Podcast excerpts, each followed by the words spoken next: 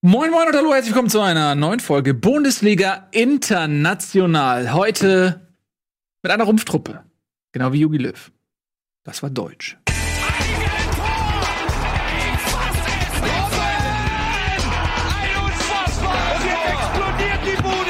Kritisiert mir denn nicht zu so viel. Das ist ein guter Mann. Ja, ich freue mich sehr, dass ihr da seid.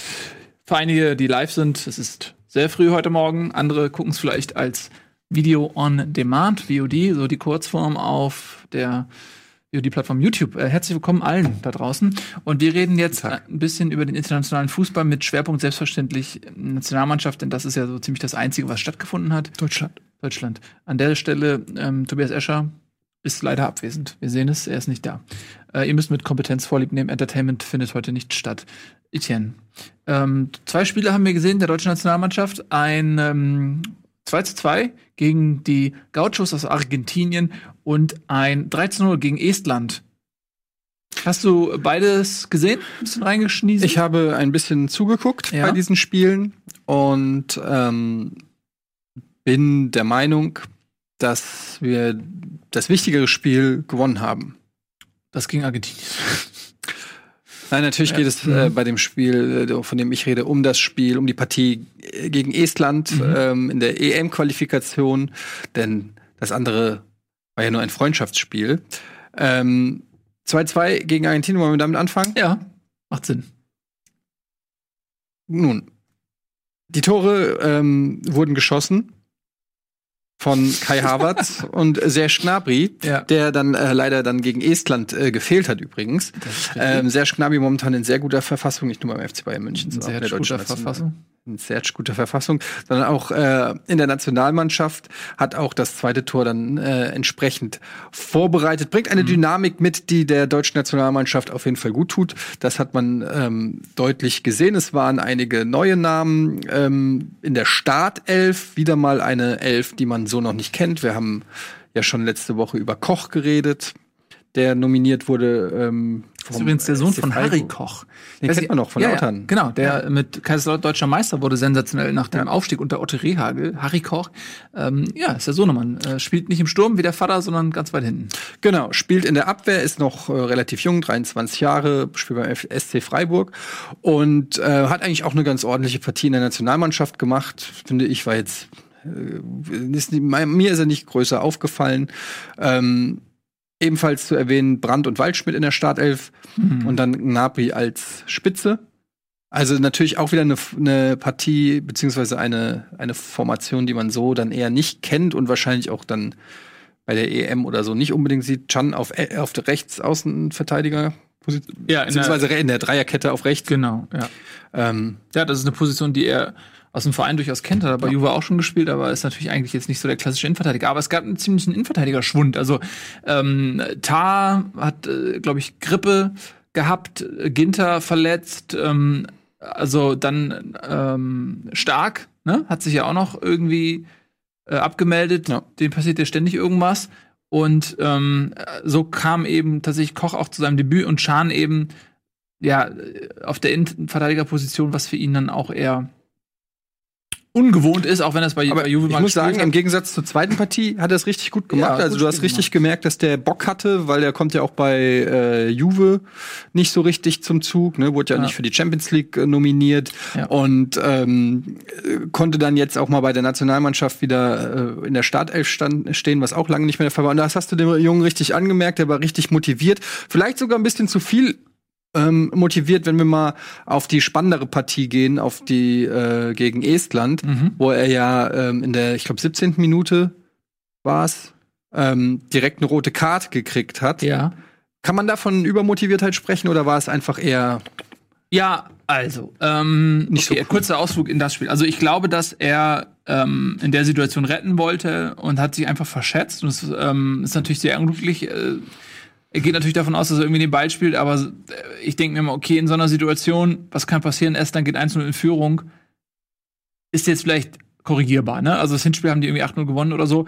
Selbst wenn sie 0-1 zurückliegen, so früh im Spiel, sie hätten es auf jeden Fall noch gewonnen. Es ist immer, finde ich, die, also wenn ich mir aussuchen muss, ey, 80 Minuten beim Stand von 0 zu 0 ähm, zu 10 spielen oder nach 20 Minuten 1-0 zurückliegen. Ich glaube, in dem Fall hätte ich die Variante genommen, zurückzuliegen. Also, ich glaube nicht, dass er so gedacht hat. Ich glaube, ja, in dem Moment hat er nicht gedacht, ich hole jetzt. Ja, ich glaube nicht, dass er gedacht hat. Er hat ja den Ball er hätte ihn schon wegspielen können, dachte wahrscheinlich, ich in einen Schritt mehr und ich kann einen guten Pass spielen. Ja. Dann hat er gemerkt, shit, der Schritt reicht nicht aus, wurde dann gezwungen zur Grätsche und dann geht das so schnell. Ich glaube nicht, dass er da so wirklich im Kopf ja. abgewogen hat. Nee, das glaube ich auch nicht. Das ist jetzt, kann halt immer passieren, ist passiert. Ähm, ich würde ihm da jetzt keinen Strick draus drehen. Ich fand auch, dass er im ersten Spiel gegen Argentinien einen sehr couragierten Eindruck ähm, hinterlassen hat und ähm, ja, am Ende des Tages wäre natürlich bitter gewesen, gerade in der Tabellenkonstellation, wenn man schaut, dass Nordirland ähm, durchaus ja auch noch Chancen hat, neben Holland auf die ersten beiden Plätze, wäre das natürlich echt tragisch gewesen, dann in Island irgendwie nicht zu gewinnen. Aber am Ende des Tages haben sie auch mit zehn Mann einfach äh, das Spiel dominiert, mussten sich erstmal umstellen. Die erste Halbzeit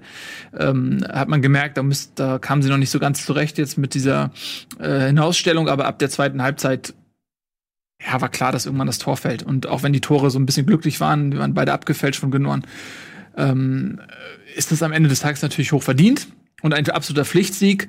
Ähm, und was natürlich so ein bisschen auffällt, ist, du hast es ja eben auch schon gesagt, gerade beim ersten Spiel auch, dass da also unglaublich viele Spieler gefehlt haben. Ich glaube, am Ende fast 13 Spieler oder so haben gefehlt, ja. ja. Ähm, und das ist natürlich im Hinblick ähm, zur Europameisterschaft schwierig, gerade wenn du so einen Umbruch hast nach der Weltmeisterschaft und diese ganzen Automatismen nicht stimmen, du nicht wirklich System und Formation gefunden hast und dann ständig so viel Absagen sind, dann kannst du dich auch nicht einspielen. Ja. Und ich manchmal das Gefühl, wenn du dir Frankreich anguckst, äh, was die auch gemacht haben, bevor sie Weltmeister geworden sind, ähm, die haben nicht so viel rotiert. Also die haben sich dann irgendwann mal festgelegt, dass das ist die Mannschaft Mannschaft, die spielt. Und äh, die durfte dann eben ihre Automatismen entwickeln und das hat am Ende des Tages ja auch Erfolg gehabt. Und bei Deutschland hast du ganz oft das Gefühl, da wird so viel rotiert, ähm, die haben sich noch nicht wirklich gefunden. So. Aber das ist halt auch ein, ein, Umstand, bei dem man mal auch genau gucken muss, woran liegt es. Ich habe oft das Gefühl, dass die deutsche Nationalmannschaft auch von den Spielern selbst oft so als unliebsamer Termin wahrgenommen wird. Da kommt, dann zwickt's dann mal in der Wade oder so. Vielleicht ähm, gerade zur Länderspielpause. Also äh, man weiß es natürlich nicht. Ich will da auch nichts unterstellen. Natürlich wollen die auch alle Nationalmannschaft spielen und sich auch qualifizieren. Aber man hat das Gefühl, dass der ein oder andere Spieler das auch immer ganz gern mal nutzt, um ähm, sich ja. zu, zu regenerieren. Stammspieler die, auf jeden Fall. Ja, ja. Äh, mhm. für, die, für die Bundesliga. Ähm, und äh, ja, ich finde, genau wie du es gesagt hast, ist richtig. Wann hat man das letzte Mal wirklich mal zwei, drei oder auch vier Spiele hintereinander mit der gleichen Startelf gesehen. Ich glaube, es gar weil ewig nicht. Ja, also zumindest nicht bei, bei Pflichtspielern, äh, ja. bei Turnieren. Aber immer auf der einen Seite, klar, du kannst nur in solchen Spielen dann auch mal jüngeren Spielern die Chance geben, die sich auch nur dann hervortun können, um überhaupt Kandidat zu werden für eine vermeintliche Startelf. Aber ähm, das ist halt einfach ähm, ja viel zu viel Rotation, finde ich. Und ja, das hat Löw ja selbst auch gesagt, dass es dann äh, zum Hinblick auf die Europameisterschaft echt knapp wird. Und, und ich muss sagen, ja. als jemand, der auch gerne Löw kritisiert, ging mir das dann nach dem Spiel, hat es mich ein bisschen genervt, dass so negativ geredet wurde. Wir haben 3-0 gewonnen mit 10 Mann, 80 Minuten lang. Ich finde, da muss man auch nicht dauernd noch, ähm, also das ist ein Spiel, klar, es ist Estland, aber es ist trotzdem eine Mannschaft, die aus äh, Profis besteht. Ich finde das irgendwie, finde ich irgendwie nicht gut nach einem 3. Wenn die jetzt 1-0 Grad so rein äh, irgendwie das gewonnen haben, die haben ja wirklich auch in der zweiten Halbzeit dann das Spiel dominiert mit einer quasi B11 ähm, gegen äh, mit zu 10. Zu 10. Ja. Ich finde, dann muss man sich die Kritik auch für die Situation aufheben, wo sie dann auch wirklich angebracht ist.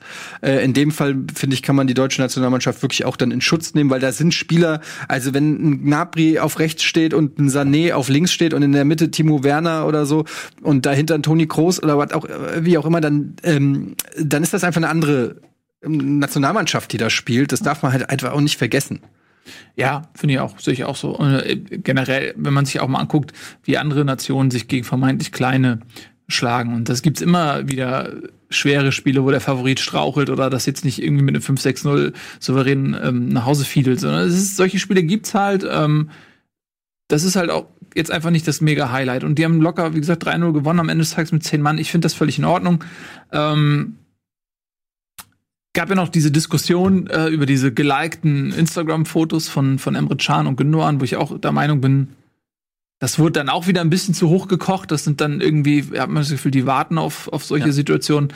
Ähm, ich glaube, in dem Fall gerade Emre Can hat sich ja das letzte Mal in der, in der Erdogan-Affäre da auch ähm, ganz klar positioniert und hat ähm, da auch diese Einladung da ausgeschlagen und hat irgendwie ganz klar gesagt, da macht er nicht mit und hat dafür auch sehr viel Lob bekommen.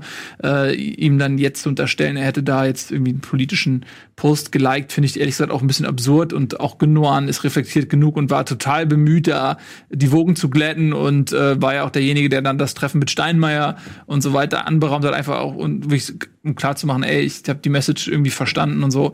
Und denen jetzt zu unterstellen, ähm, die würden irgendwie einen, einen äh, Angriffskrieg da gegen ähm, die ich Kurden glaub, irgendwie gut heißen. Das, die sind halt unter spezieller Beobachtung. Das, das muss man sich als Spieler natürlich auch bewusst machen.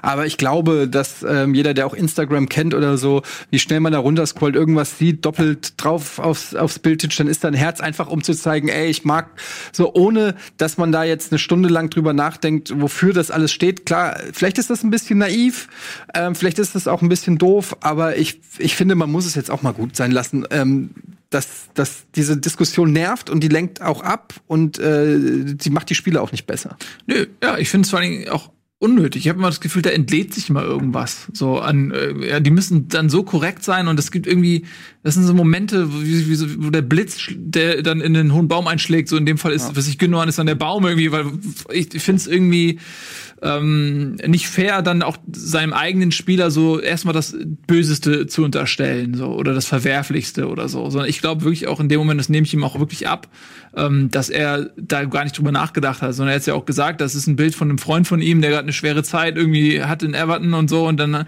ähm, äh, schießt er da ein Tor und es gibt ein Bild, wo die jubeln oder was, dass er in dem Moment die Tragweite das, das gar nicht erfasst hat irgendwie, hm. äh, sondern genau wie du sagst, einfach das geliked hat, so finde ich im Zweifel sollte man seinem eigenen Spieler das dann auch mal glauben und äh, einem dann. Er hat's ja dann sogar geentliked. Ge ja, also, also aber also, um nochmal demonstrativ zu zeigen, Leute, ich stehe nicht. Und wenn dann, wenn man den Spieler darauf anspricht und der Spieler dann auch dazu Stellung bezieht und sagt, nein, sowas nicht gemeint, dann muss man es halt auch einfach so akzeptieren.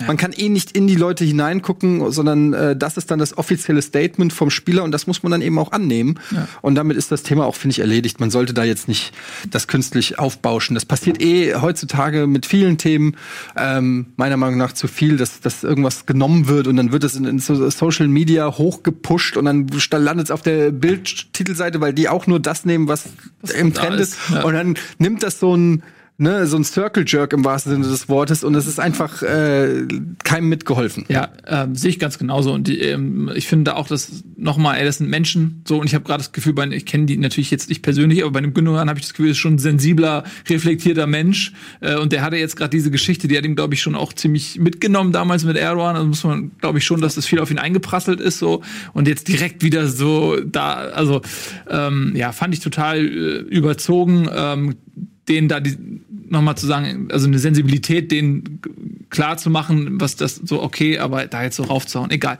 Aber äh, Gündogan hat eine richtige Antwort gefunden, er hat nämlich zwei Tore geschossen und auch eine schöne Vorlage gemacht und ist dann in Abstinenz vieler Stamm- und Führungsspieler auch in eine Rolle reingerutscht, die in dem Moment auch wichtig war, ähm, denn die, wie gesagt, nochmal diese drei Punkte gegen Estland ähm, waren jetzt nicht so unwichtig. Man hat immer das Gefühl, ja, das ist ein Selbstläufer und da nehmen mittlerweile so viele Mannschaften an der Europameisterschaft teil, ähm, da muss Europa erstmal noch ein paar Staaten gründen, um da ja, überhaupt eine, eine sinnvolle sinnvolle Qualifikation aufrechtzuerhalten. Aber ähm, es ist in, in dem Fall tatsächlich so, dass ähm, Nordirland, wenn du da mal, wenn dir was ähnliches passiert und verlierst vielleicht das Spiel gegen Nordirland oder so, kannst du auch mal Dritter werden, ja. Also es ist recht eng beieinander tabellarisch. Aber jetzt geht's erstmal am 16.11. gegen Russland.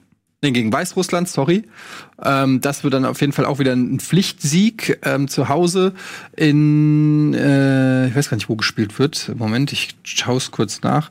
Jedenfalls ist es ein äh, Spiel, wo wir dann wahrscheinlich wieder eine neue ähm, Elf sehen werden, ähm, in der Hoffnung, dass ähm, einige Spieler dann wieder mit dabei sind. Ja, ich finde zwei Heimspiele sind auf jeden Fall. Es ist in Gladbach, das Spiel gegen Russland.